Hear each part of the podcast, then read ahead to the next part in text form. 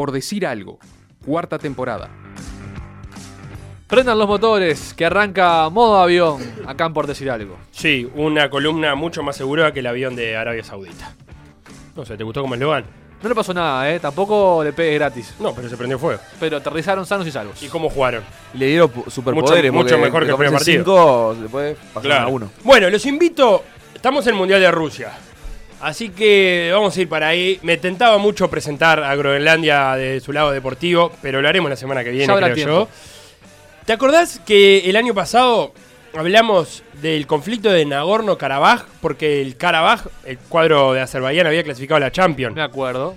En esa ocasión tuvimos que explicar un poco, por lo menos, el Cáucaso, los montes, lo que era por allá, esa zona del mundo. Todo lo que tiene que ver con el Cáucaso. Exacto. Ahora los voy a llevar de nuevo ahí, pero para ver y para quedarnos del lado ruso del Cáucaso en un modo avión que hemos dado por titular, tal vez Chechenia.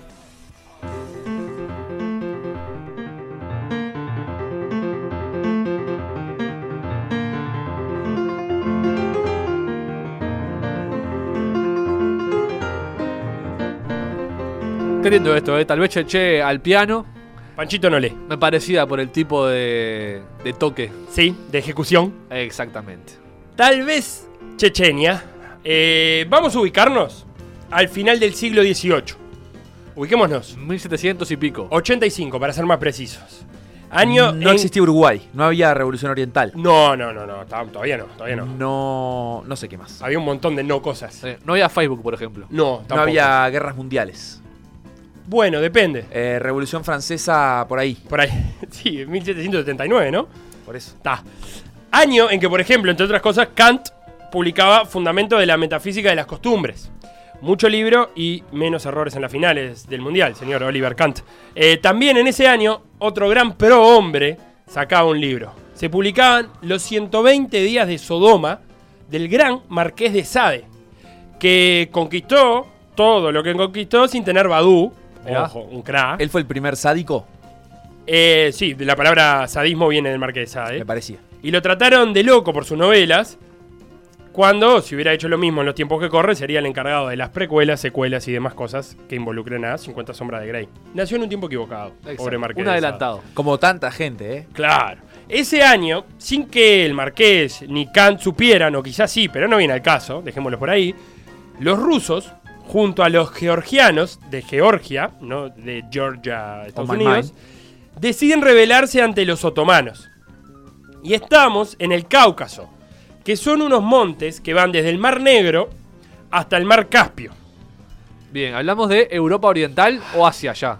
Bueno, ahí termi- eh, termina un poco Asia. Termina Europa y empieza Asia, en esos montes. ¿Qué queda más al norte? ¿El Mar Negro? No, de este a oeste. Ah, Mar Negro y el Mar Caspio. El Mar Caspio. Ah, ya me ubiqué. Claro. Que el Mar Caspio es el mar que, que no conoce Cristiano Ronaldo, porque usan Head and Shoulder. Ah, qué lindo. Anticaspio. Pero una zona importante por, por su. Estuvo bien ese. Ese fue malo, ¿eh? Por su pasaje terrestre. ¿No? Me imagino. Por su conexión terrestre entre el norte y el sur. Bueno, al sur de los montes Caspios vivían. Cáucaso. eh, Cáucaso, no Caspio es el mar, perdón, Cáucaso. Vivían y aún viven los georgianos. Georgia queda ahí. Pero claro, los rusos dijeron, bueno, vamos a ayudar a los georgianos con esto rebelarse ante los otomanos, pero para llegar al sur había que pasar por el Cáucaso Norte. Y bueno, los rusos, como aquel uruguayo que está de viaje y visita a otro uruguayo, no solo pasaron, sino que se quedaron, cambiaron los muebles del lugar, pusieron una foto del Putin de la época y a protestarle a nadie. Se instalaron No había en. FIFA. Por eso, porque 1700 y pico no había FIFA. Claro, se instalaron al norte del Cáucaso. Dijeron, bueno, a partir de ahora esto va a ser nuestro para tener la línea de comunicación con Georgia, aliada. ¿Pero qué había ahí? Bueno, ¿Hay algún país? claro, ¿qué pasaba? Al norte del, del Cáucaso vivían, entre otras cosas, los, los pueblos Avar y Kumik, que son dos pueblos, dos etnias, podríamos Son dos antivirus, el Avar y, Y el Kumik. y el Kumik. eh, y que eran musulmanes. Los georgianos de toda la vida católicos, siempre. Incluso los primeros estados católicos de la historia. ¿Católicos, apostólicos romanos o ortodoxos? Eh, de los dos te encontrás por ahí. Eh, Avar y los Kumik musulmanes, gracias a la influencia primero de los mongoles de la Horda de Oro, que, eran musul- que se transformaron a- al Islam, luego de los árabes que en su conquista llegaron hasta allá, y por último de los otomanos. Entonces, para tener una idea, al sur del Cáucaso tenemos a Georgia, Osetia del Sur, Armenia y Azerbaiyán. Eso es al sur, para abajo. Osetia del Sur no existe ahora, ¿no? Eh, es una provincia, digamos. Y también un pedazo de Turquía. Sí, un poquito más abajo todavía. todo entreverado poquito más ahí. al sur. Y al norte, Rusia, todo Rusia. Es un país solo. Pero, re- pero la convivencia en esa Rusia está teniendo más problemas que el mediocampo uruguayo. Porque tenemos la República de Osetia del Norte, con aspiraciones independentistas. Ajá. Dagestán, una república dentro de Rusia eh, que es la nueva Chechenia por la cantidad de, de problemas que tiene eh, Rusia para controlar el gobierno local. Que hoy en día que es una, una provincia Es una, de Rusia. es una república dentro de Rusia. Pero tiene carácter de que de, de- de provincia o, o de departamento. ¿Qué pasa? En, lo hablamos también en Es algún modo avión. Eh, Rusia en su división territorial, luego de su- es una república federal. Debajo de eso hay varias repúblicas que tienen su presidente, su parlamento, su Ah. bandera, su himno, todo lo demás. Pero en mm, las cosas que importan, como es la plata, eh, la defensa internacional, ¿no? el, el- el- el gasto militar el- y demás temas y representación internacional dependen de Rusia. Parecido a Estados Unidos. Con más tipo. independencia incluso que Estados Unidos. Ah, bien. eh, Dagestán, Ingusetia, que es otra república ahí, y Chechenia. Y hoy va a ser el turno de hablar de Chechenia y de su Ahmad Grozny. Y resulta Que es el cuadro de el fútbol. cuadro de fútbol del lugar. Porque resulta que los chechenos, desde aquel 1785 que comenzamos a hablar, lucharon por su independencia con buenas y malas temporadas, altas y bajas. A mí me, me interesa igual, o Sí. sea, porque al principio lo decíamos en chiste, pero eh, estamos hablando de tiempos en los que ni siquiera había empezado la Revolución Oriental. Ni siquiera, o sea, se estaba desarrollando la Revolución Francesa y vos me estás diciendo que hay un territorio que es parte de Rusia que ha luchado por su independencia durante todo ese tiempo y lo sigue haciendo. Sí, ahora en menor medida, pero O sea, pro- prolongada lucha que pasó la Revolución Francesa por Europa, pasó la Revolución Oriental y la independencia de, de estos países por Sudamérica y allá siguen ahí, en sí, veremos. siguen viendo. Porque quizás el peor momento de esta lucha que, que decía el Facu sean los años de Stalin, que era georgiano. Stalin era de Georgia, Mira. de donde también era Lavrent Tiberia, jefe de, de la policía de Stalin y presidente del Dinamo Moscú. ¿Te acuerdas que lo hablamos con los hermanos Starostin? Sí. Con los hermanos. Eh, sí, Starostin, que eran del Spartak Moscú, que los terminó mandando a un gulag. Bueno, ambos de Georgia, en 1944, mandaron a deportar a todos los chechenos. A todos. Los mandaron re- relocalizar, sin que ellos quisieran, entre Siberia, Kazajistán y Kirguistán. A donde mandaban a los rusos que no eran tan rusos. ¿Les dieron casa y comida por lo menos? Si sobrevivían el viaje en tren, sí. Ah, entonces tan malos no eran. Con la disolución de la URSS, comenzó en Chechenia un movimiento independentista guerrillero que se dedicó a combatir al gobierno central ruso. Y uno de los guerrilleros de los 80 y de los 90 fue Ahmad Kadyrov, que no es casualidad que se llame como el equipo de la zona y ahora vamos a ver por qué. Ah, Ahmad, ¿qué significa? ¿Sabemos? Ahora vamos a ver por qué. Es el nombre, es un nombre. Algo, Es sí. un nombre. No sé cómo se traduciría ese nombre. Pero las convicciones de Ahmad, que era guerrillero, se acabaron cuando Putin apareció con los maletines cargados de dinero. Todos somos revolucionarios hasta que te ofrecen un baño en suite, eh, parafraseando a un amigo comunista que tenemos. Un saludo a Lomi. Eh, Ahmad pasó de combatir a Putin a perseguir a sus ex compañeros de guerrilla y a transformarse en 2004 en, en unas elecciones organizadas por el gobierno central ruso en el primer presidente de la República de Chechenia, entendiendo esta versión de república como la primera con el gobierno federal ruso controlando todo. Porque había cierta intención, incluso durante algunos años de la década del 90 fueron independientes, digamos. O sea, Ahmad Kadyrov era primero guerrillero Sí, combatió a los rusos. y ahora es presidente del, del riñón del gobierno. Bueno, es si tenés uno Ouija, porque murió. Ah. ¿Pero una suerte de Mujica o Eh, sin la parte de principios y ideológica y, y demás. Y sin la perra de tres patas. Y sin la parte de tres Otra que patas. paz descanse. A lo, a lo que voy es que no entiendo si él se cambió de bando o si dijo, bueno, tengo que convertir mi lucha y entender que No, no, se cambió de ya, bando. ya no estoy para la guerrilla, es mejor estar eh, controlando el gobierno de Esto por plata. Ah, bien. Esto por plata. Asumió Ahmad en, el- en octubre del 2003 y lo mataron en mayo del 2004 como presidente. Eh, cuando estaba casualmente en el estadio del Grozny. Eh, una mina terrestre puesta debajo del palco. No. Ahmad está mañana. Grozny, por si no lo dijimos, y no lo dijimos, no lo dijimos todavía. es la capital de Chechenia. Bien, es la ciudad, perfecto. Y en 2007 asume su hijo Rastman. Kadyrov, un muchacho que está viviendo también en un tiempo equivocado. Otro más.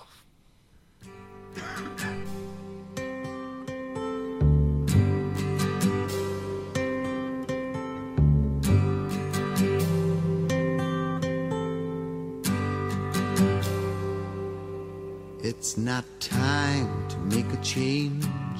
Just relax, take it easy. You're still young.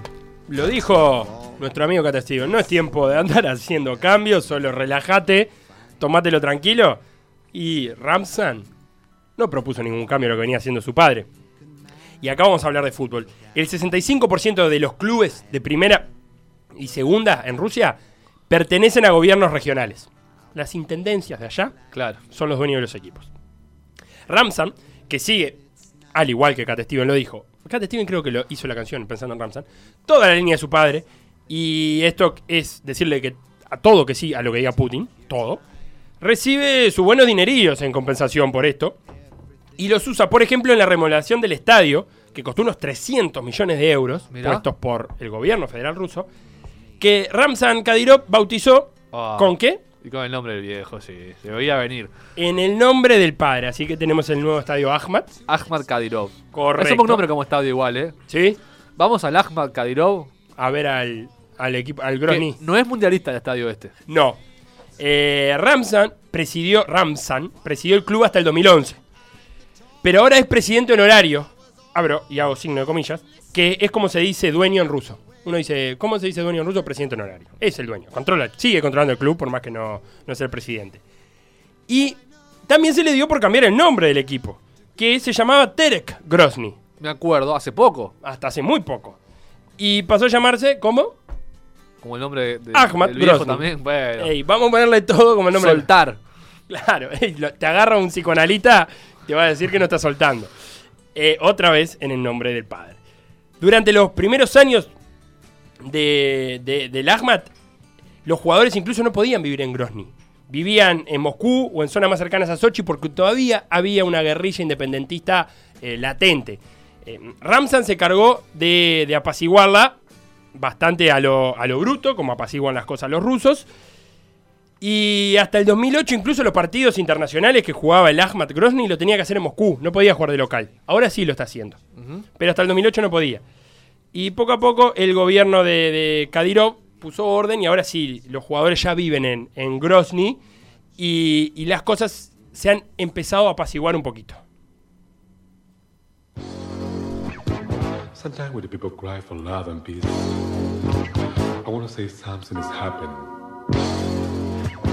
Robin come to save everybody.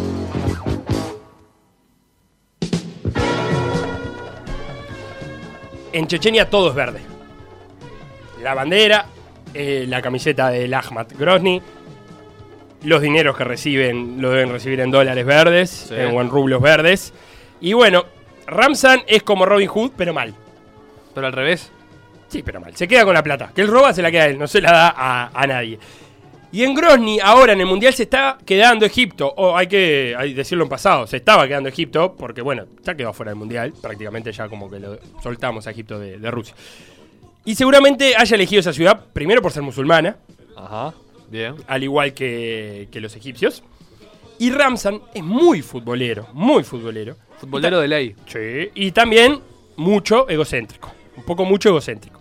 Y pasó por uno de los entrenamientos de, de Egipto y se fue a sacar una foto con el jugador árabe musulmán más famoso. Y digo árabe musulmán para no decir musulmán porque hay muchos jugadores musulmanes famosos, como Karim Benzema. Pero árabe, árabe musulmán, el más famoso, Mohamed Salah, estamos de acuerdo. Sin duda. Se sacó una foto y levantó cierta polémica. Porque no está bien visto este señor Ramzan. Déjame cerrar diciéndote que el Ahmad ganó la Copa Rusia 2004 y que el 2007-2008 juega en la primera división rusa haciendo un culto a la mitad de tabla, pero un culto que reíte el River Plate uruguayo. Y Ahmad, desde el año pasado se lo acusa de hacer una purga de homosexuales, por ejemplo, en Chechenia, eh, mandándolo a campo de, de concentración, eh, donde, encerrándolos y, y como tratándolo como enfermos mentales sin el trato humanitario que puede llegar a precisar una persona enferma mental. Y el portavoz, curioso, de Ahmad, dijo cuando le preguntaron sobre esto, Si tales personas existiesen, los homosexuales, en Chechenia, la ley no tendría que preocuparse por ellas, ya que sus parientes los habrían enviado a un lugar de donde nunca regresarán. Tranquilo, el hombre, conciliador. Y Ahmad, cuando ganó las últimas elecciones locales, con el 98% de los votos, imagínate, se puso una armadura medieval y salió a caminar por las calles, vestido de armadura medieval. Ese es, el, ese es Ahmad.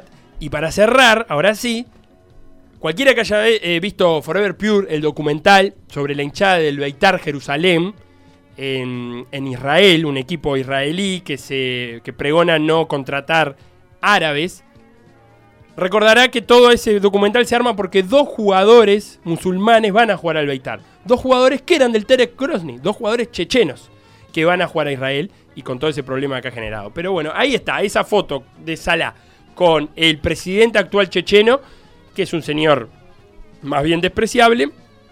Y, Más que Robin Hood, conde de Lancaster. Claro, totalmente. Y que ha usado al Ahmad Grozny, ex Terek Grozny, el equipo de la zona, también como símbolo de su poder y de su dominio en la Chechenia actual, que no es la Chechenia de los años 90 con esos movimientos guerrilleros, que ahora más bien la República Rebelde, la de Dagestán, que es hogar del ANSI. ¿Te acuerdas dónde fue a jugar Samuel Eto'o y Roberto Carlos? Sí. ¿Un tiempo?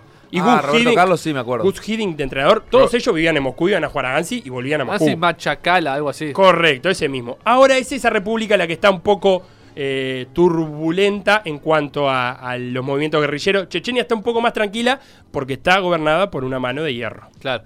Dos cositas. Jugó un uruguayo en Chechenia. Claro. Facundo Piris, el volante Mucho ex tiempo. nacional, unos cuantos años, como cinco años, en el cuando se llamaba todavía Terek Grozny. Correcto. Ahora juega en Francia, Facundo. Y el otro, a vos que te gusta decirle adiós a equipo de la Copa del Mundo, decirle chau a Perú, que acaba de perder con Francia 1 a 0. Y No, duró es- dos vos- partidos. vos, es desgarrador lo que le acaba de pasar a Perú. Chau, Perú. No, Eh, es suerte en tu próximo mundial. Es desgarrador lo que le acaba de pasar a Perú, pegando pelotas en el ángulo, eh, perdiéndose goles increíbles. Es desgarrador, la gente llora, los jugadores lloran, los peruanos lloran. Y la verdad que me pone muy triste. Es desgarrador, desgarrador, desgarrador.